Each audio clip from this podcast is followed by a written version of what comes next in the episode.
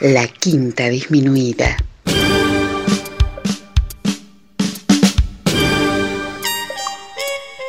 Jazz desde la ciudad más cercana al cielo.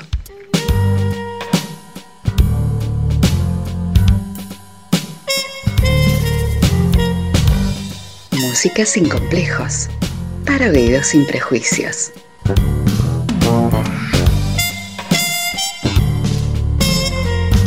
Una producción de Nicolás Peña.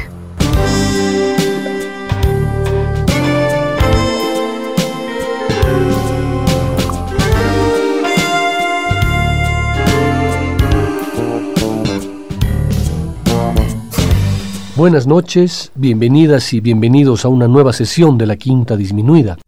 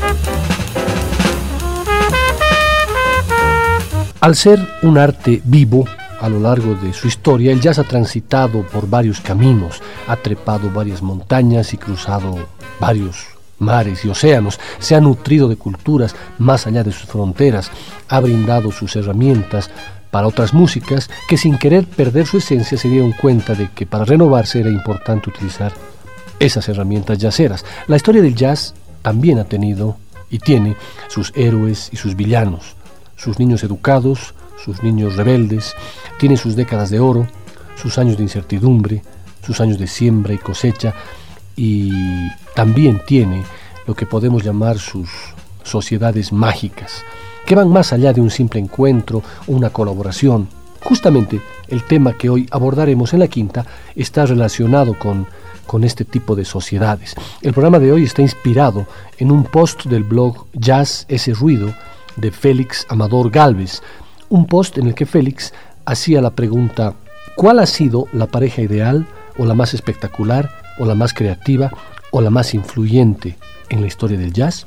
Como respuestas se agregaban maravillosas parejas o sociedades creativas como Miles y Train, Bert y Dizzy, Chet y Gary y muchas otras. Yo tomé como base esa pregunta y coincidí en varias de esas duplas, pero quise tratar de ir un poquito más allá y me pregunté, en la discografía de grandes músicos de jazz, ¿cuál es el momento en el que resplandece alguno o algunos discos que sean producto de uniones, de alter egos, de estas sociedades jazzeras?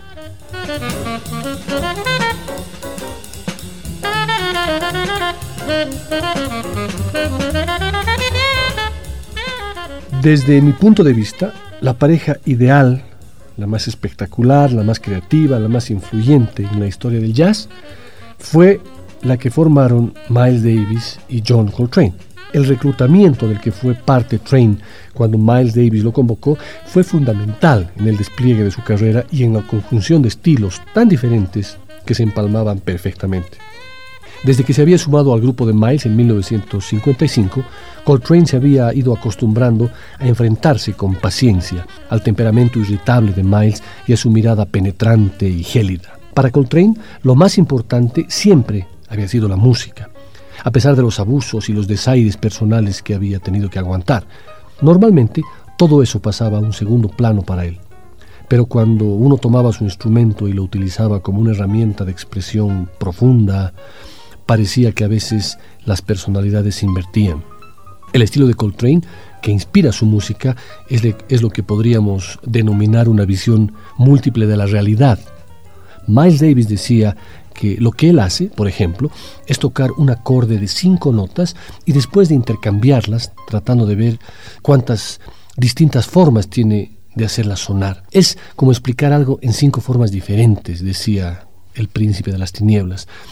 Y la tacañería de Miles, con las notas que salían de su trompeta y sus estruendosos silencios, se combinaban de manera maravillosa con toda la verborrea que emanaba del saxo de Train, diciendo la misma cosa en todas las maneras posibles, como lo comprobaremos en la composición de Miles titulada Teo, grabada por el quinteto formado por Winton Kelly en el piano, Paul Chambers en el contrabajo, Jimmy Cobb en la batería y, por supuesto, los sopladores Miles y Train.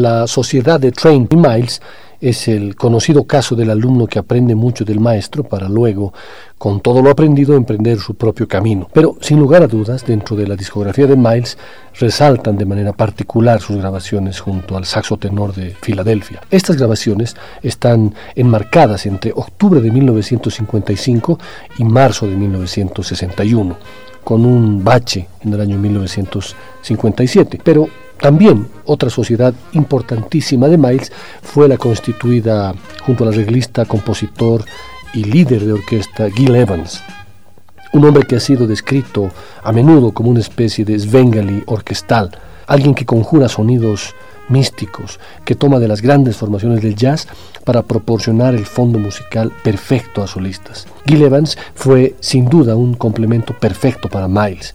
Nacido en Toronto, de padres australianos, se dedicó en los primeros años de su juventud a viajar por numerosos países hasta que finalmente se estableció en California, donde dirigió su propia banda como músico completamente autodidacta entre 1933 y 1938. Posteriormente, Skinny Ellis se hizo cargo del grupo y Evans se quedó como arreglista hasta 1941, año en que pasó a formar parte de la orquesta de Claude Thornhill, donde estuvo hasta 1948, dotando a la banda de un sonido evanescente y flotante. A partir de su éxito titulado Snowfall, Gil Evans adquirió una sólida fama en los arreglos de estándares para orquestas, convirtiéndose en una especie de, de gurú para las nuevas generaciones de compositores y arreglistas de finales de los 40, revolucionando los conceptos musicales de aquella época creando el llamado estilo cool. De allí salió el álbum Birds of the Cool, uno de los títulos imprescindibles de la historia del jazz. Tras ese fértil periodo, Gil Evans desapareció de la escena del jazz hasta mediados de los años 50 y formó parte de discos trascendentales de Miles, como Miles Ahead, Porgy and Bess, Sketches of Spain y Quiet Nights. El tema de esta maravillosa dupla que he elegido para compartir con ustedes titula Miles Ahead.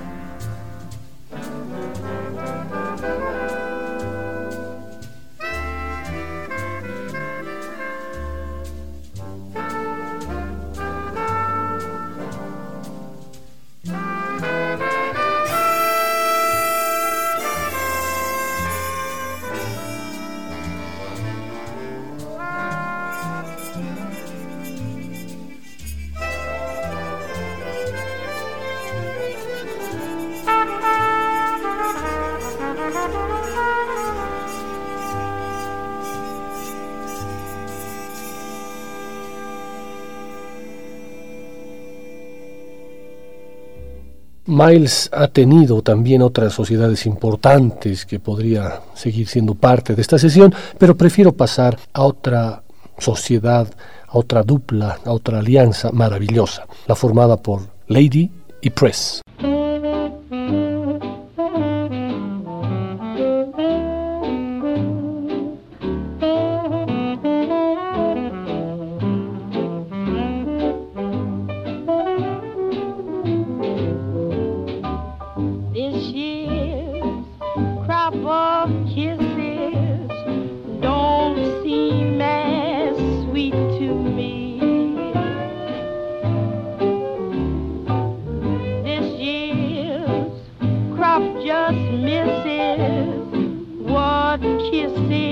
Fueron cinco duros pero maravillosos años los que compartieron musicalmente Lester Young y Billie Holiday, sellando una de las simbiosis más notables de la historia del jazz. Esa unión permitió que se escriban ensayos sobre vidas paralelas y muertes paralelas. Lester murió unos meses antes que su amiga, en ese melancólico 1959 y se insistiría en la poesía de aquel instrumento y en el vuelo musical de aquella voz. Uno siempre vuelve a Billie Holiday y Lester Young para entender de un fogonazo todo lo que siempre se ha dicho del jazz.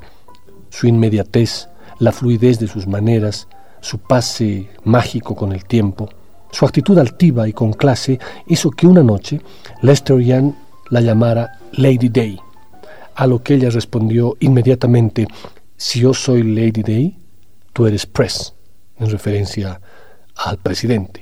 Desde ese momento, la unión musical de Billie Holiday y Lester Young quedó sellada para siempre. Y más aún, después de que escuchemos este All of Me.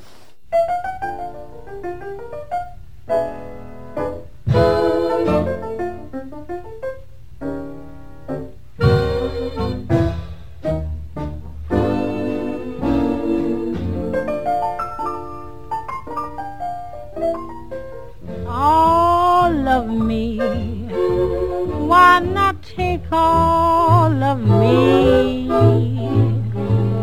Can't you see I'm no good without?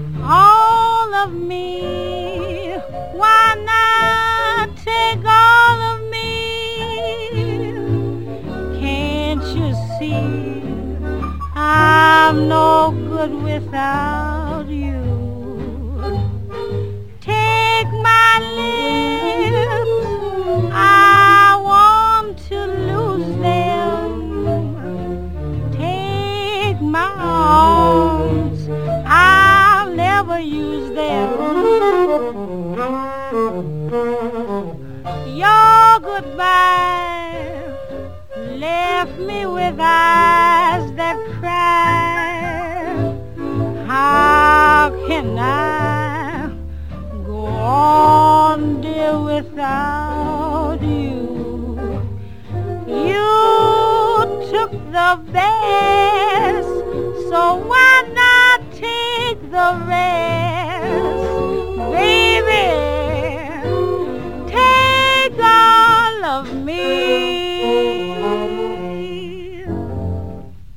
Y como el jazz está vivo, viajamos en el tiempo desde este, ese All of Me de mediados de los 40 hasta 1989 para escuchar a una de las sociedades más prolíficas y constantes de los últimos 30 años de historia del jazz.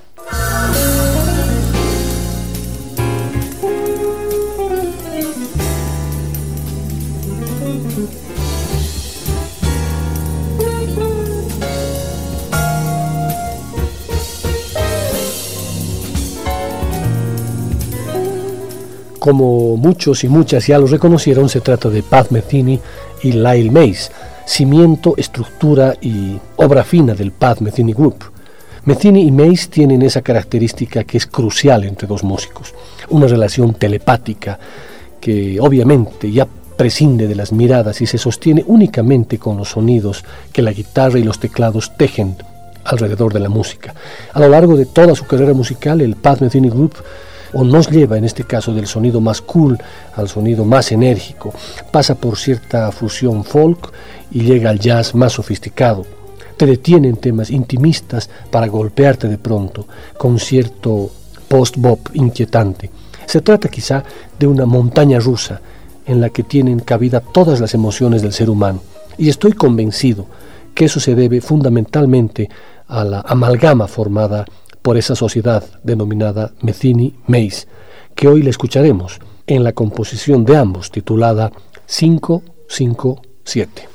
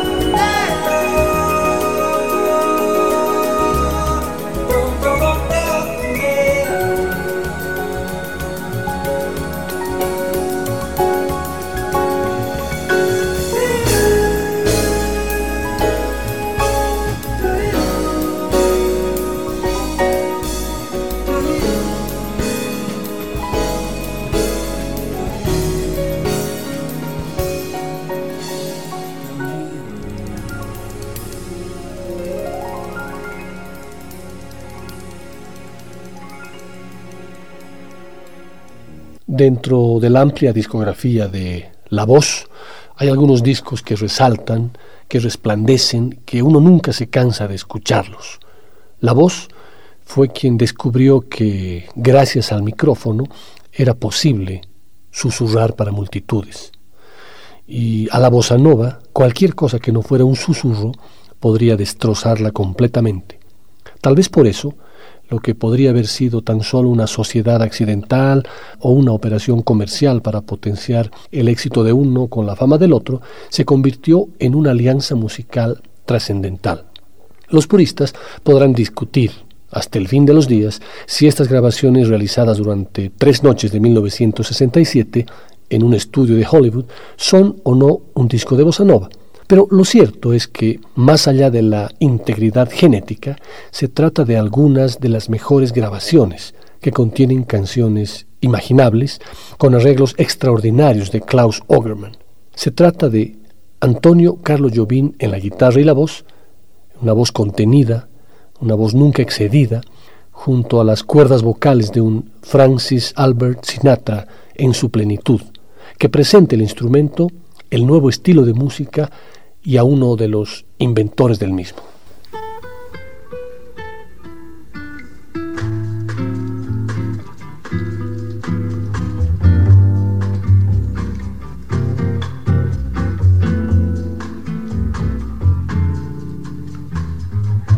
Quiet nights of quiet stars, quiet chords from my guitar, floating on the silence that surrounds us.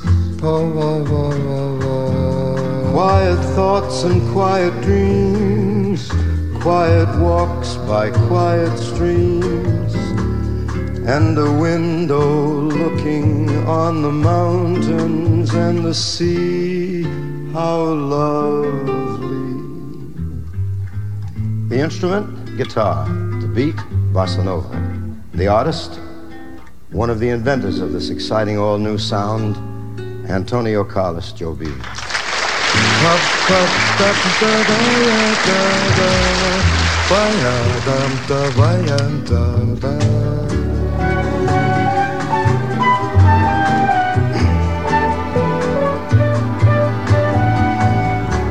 Must you dance? Every dance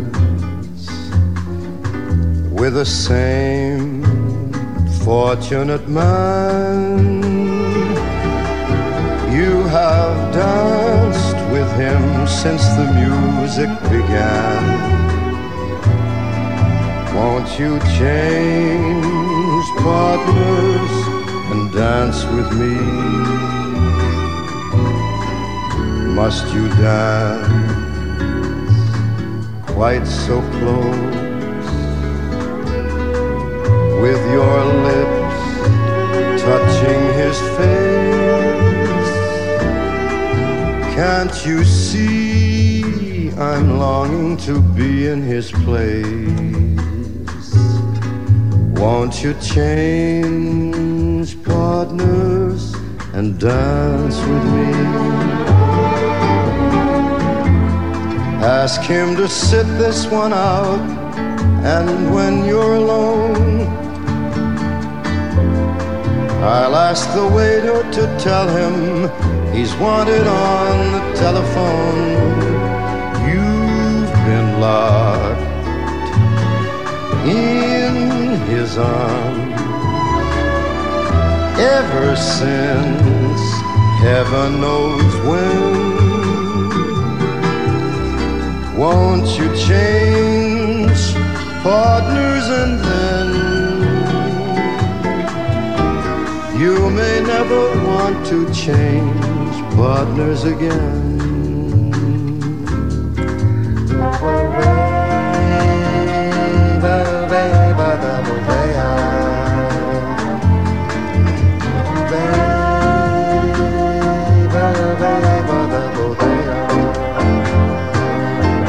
Esta alianza musical, esta sociedad que produjo una de las grabaciones más lindas en la, en la discografía de Sinatra, fue en términos, en términos legales una sociedad accidental, es decir, enmarcada en un proyecto concreto en el año 1967.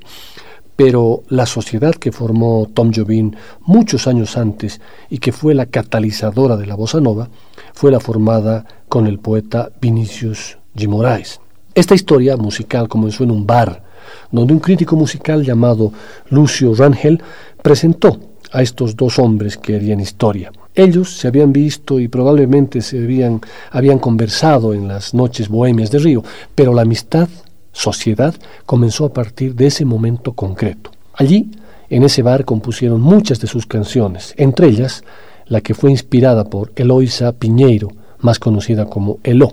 Jobim solía contar que la hermosa Elo, todavía adolescente, estimulaba diariamente su inspiración al pasar con su suave balanceo camino del mar. En 1962 vio pasar a Elo rumbo a la playa. El maestro de la bossa nova quedó hipnotizado con su belleza y rogó a su amigo Vinicius, poeta y diplomático, que escribiera una oda a esa muchacha. El resultado fue quizá la canción brasileña más conocida en el mundo, Luego de su retorno a su patria en el año 1977, Jobim tocó y cantó en el Canesao de Río de Janeiro junto a su parceiro Vinicius de Moraes y dos músicos de la nueva generación, Toquinho y Miusha.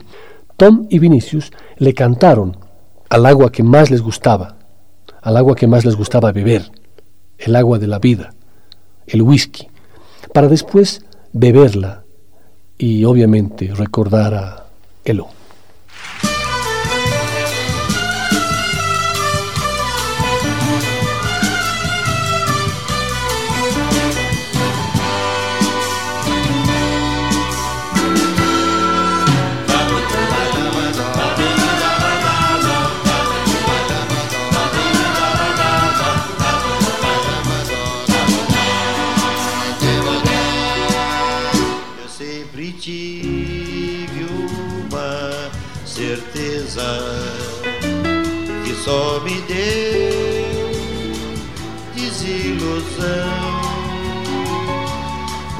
O amor é uma tristeza,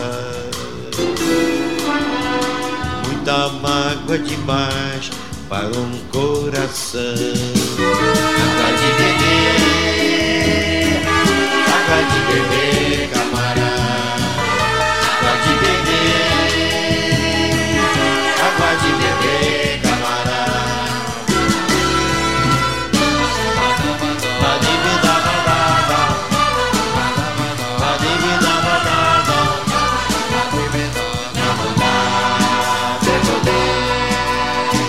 Quis amar, mas tive medo e quis salvar meu coração.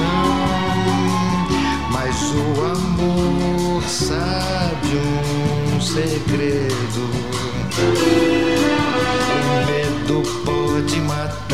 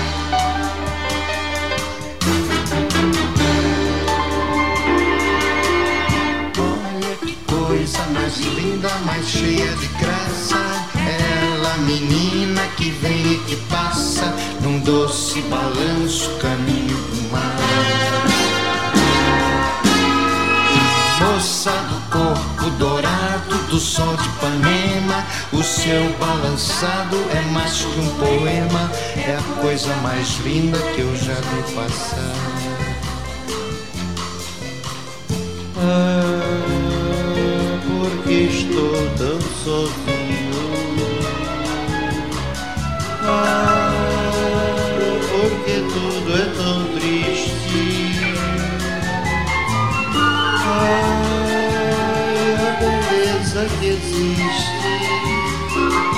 A beleza que não é só minha, e também passa sozinha. Ah, se ela soubesse que quando ela passa, o mundo inteirinho se enche de graça e fica mais lindo por causa do amor. Por causa do amor. Por causa do amor.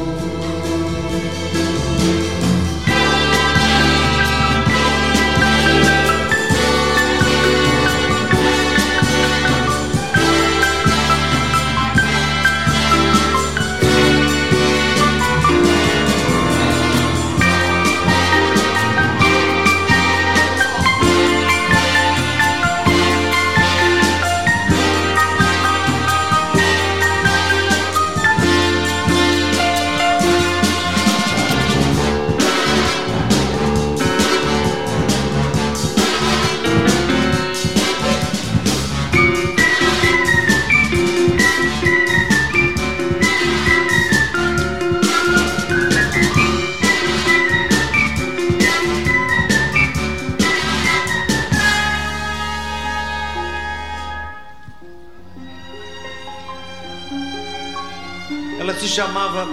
Lembra, Tozinho? Luiz Eneida, né? Sabe que tinha com ela em São Paulo? Agora tá linda ainda. Linda.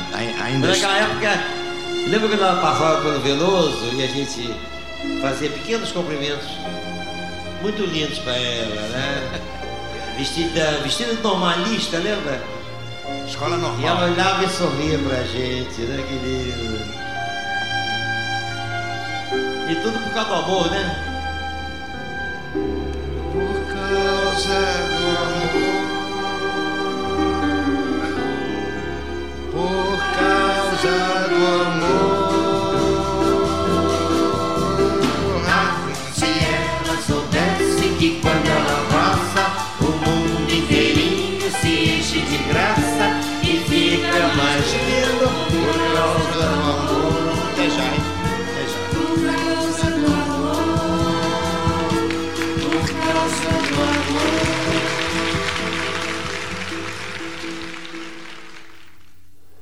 Todo por causa del amor, a su vez Vinicius de Moraes formó una maravillosa alianza en sociedad con un joven guitarrista y cantante nacido en Sao Paulo, llamado Antonio Bondeoli Pesci Filho, más conocido como Toquinho. Zé Vininha, Carlinhos Lira. Não é mole, né? Ah, e agora vamos cantar Morena Flor Pra Jesse. pra Jesse. Claro. Morena Flor. Fizemos lá em Mar del Plata. Feito em Mar del Plata. Lembra? Lembro?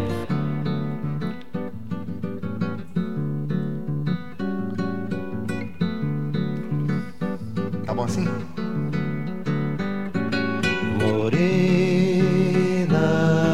flor, me dê um cheirinho, cheirinho de amor. Morena, depois também me dê todo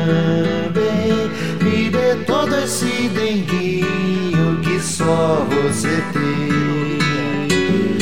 Morena flor, me dê um cheirinho, cheirinho de amor. Depois também me dê todo esse denguinho que só você tem. Você o que ia ser de mim. Eu ia ficar tão triste, tudo ia ser tão ruim. Acontece que a Bahia fez você todinha assim só para mim,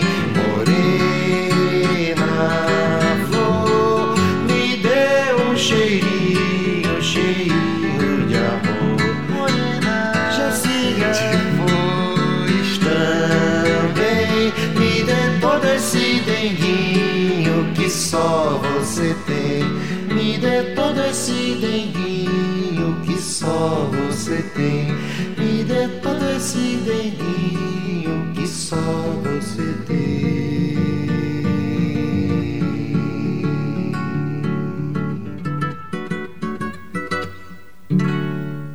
Si escuchamos a Tom Jobim y a Vinicius de Moraes, ¿quién nos faltaría para complementar la Santísima Trinidad de la Bossa Nova? Mm, Rufo duda. Les doy algunas pautas. Dicen que habla con los gatos. Dicen que durante horas mira la luna. Dicen que con amigos y parientes se comunica con notas escritas que pasa por debajo de la puerta. Dicen que ama y odia tanto a las personas que no consigue soportarlas. Dicen que toca más de 12 horas cada día.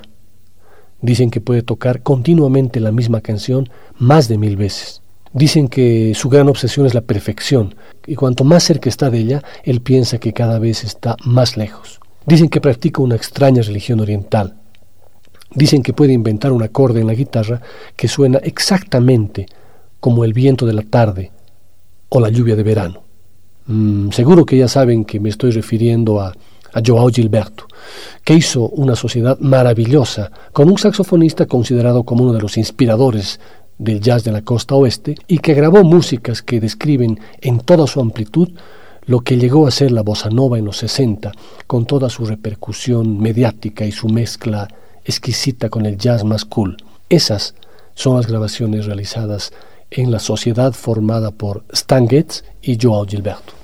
Já conheço os passos dessa estrada, sei que não vai dar nada. Seu segredo sei de cor. Já conheço as pedras do caminho e sei também que ali sozinho eu vou ficar tanto pior. O que é que eu posso contra o encanto desse amor que eu nego volta sempre a enfeitiçar? Com seus mesmos tristes velhos fatos que num álbum de retratos eu temi colecionar. Lá vou eu de novo como um tolo procurar desconsolo que cansei de conhecer. Novos dias tristes, noites claras, versos, cartas, minha cara. Ainda volto a lhe escrever, pra lhe dizer que isso é pecado. Trago o peito passado e você sabe a razão. Vou colecionar mais um soneto, outro retrato em branco e preto a maltratar meu coração.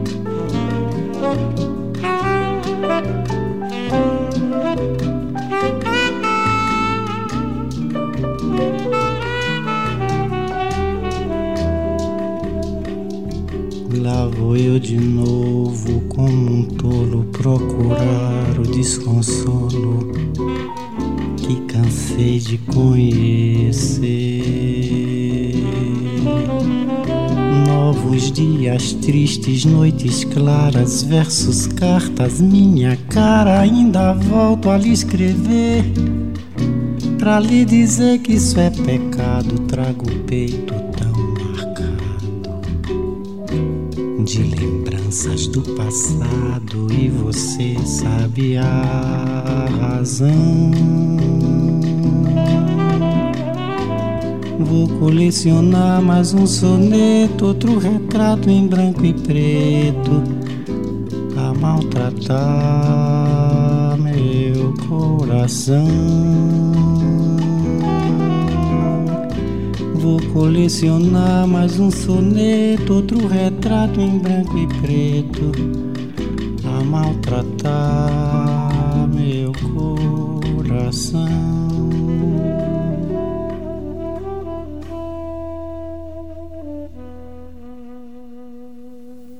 Y después de esa seguidilla de bosas nos vamos a ir al cool jazz, a desmenuzar un poquito una sociedad maravillosa, la sociedad más cool del jazz.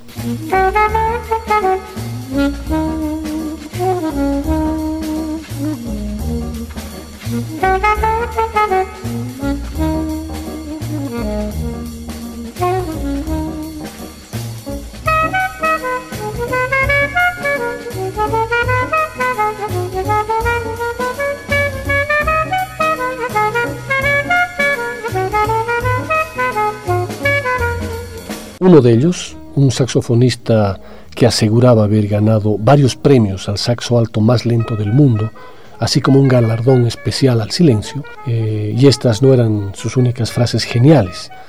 Pasé de moda antes de que nadie me conociera, aseguraba, y definía, creo que de forma inconsciente quería sonar como un martini seco.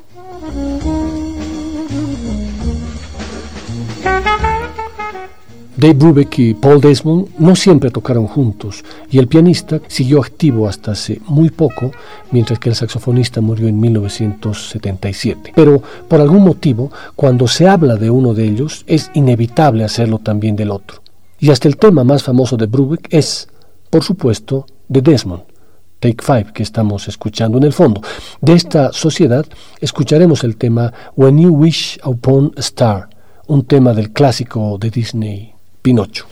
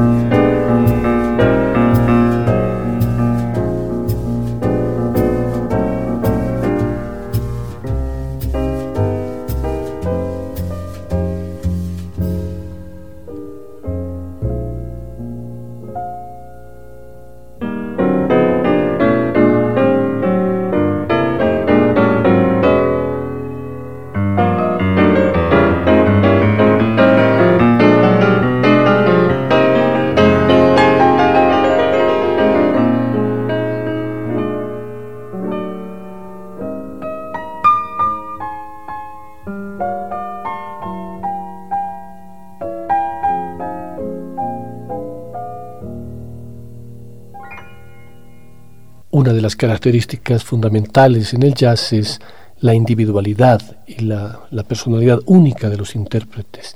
Pero hoy estamos viendo que esa suma de individualidades algunas veces produce alquimias y magias maravillosas. No se vayan, en la segunda parte de la quinta seguiremos con estas sociedades mágicas en la historia del jazz.